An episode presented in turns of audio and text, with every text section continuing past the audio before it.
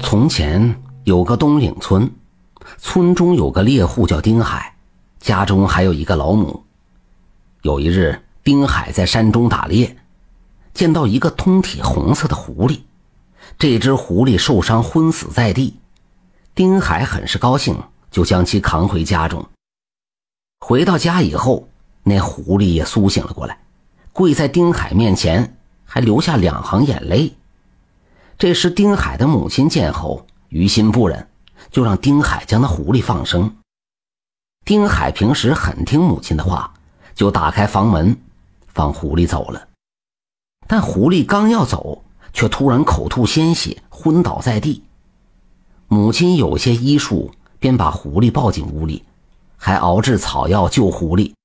过些日子，那狐狸就痊愈了。母亲见狐狸养好了伤。就把狐狸带到山中，让他赶紧走，还嘱托不要让别的猎人抓到，否则就是死路一条。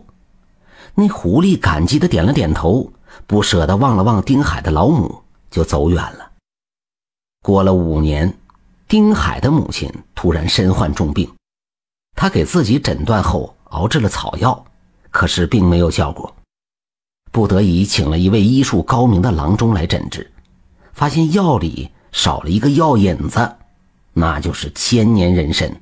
千年人参可遇不可求，即便有钱也很难买到。母亲就将身后事都交代给了丁海。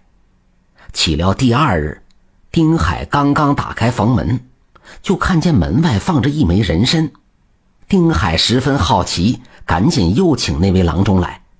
郎中一看便说：“哟。”这便是千年人参。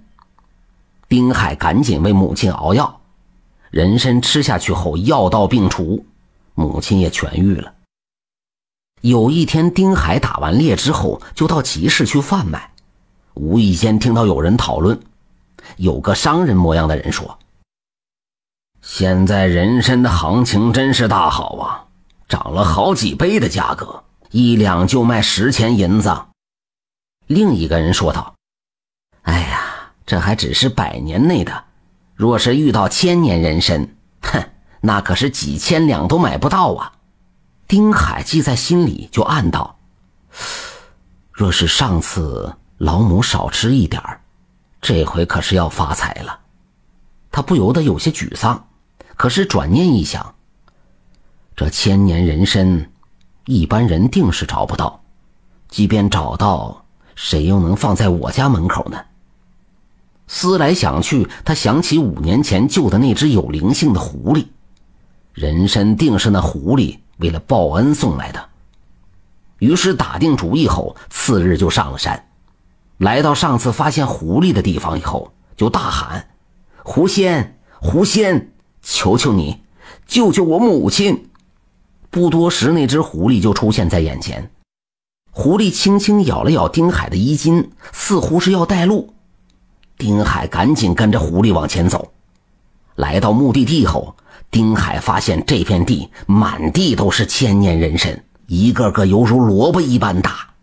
只见那狐狸对着一棵参天古树拜了三拜以后，就叼着一颗人参送给丁海。丁海道谢后，就赶紧下了山。过了几日。丁海来到集市，将人参卖给了一个商人，卖了足足三千两银子。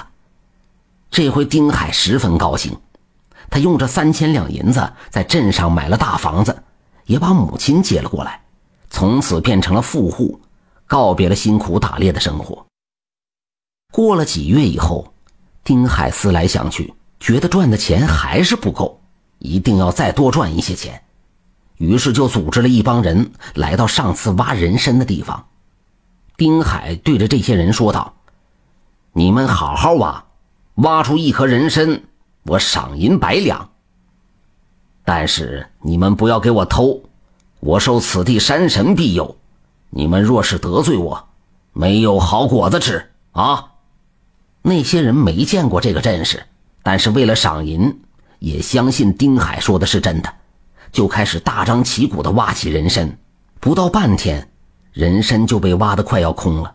丁海正盘算着今后的好日子的时候，突然狂风大作，一棵参天古树像猛兽一般发狂起来，枝叶疯狂的摇摆，如同绳索将在场的所有人全都捆得严严实实。丁海被紧紧地勒住了脖子。临死前，他看见那只红狐狸正在不远处看着他们。丁海赶紧挥舞双手，祈求狐狸来救他，但是那只狐狸只是摇了摇头，就走了。不一会儿，在场的所有人都命丧黄泉，直到几日后才被人们发现，地上的那些千年人参也都不见了踪迹。丁海的老母得知了儿子的死讯，悲伤的哭瞎了双眼。本集播讲完毕，点赞收藏支持下吧。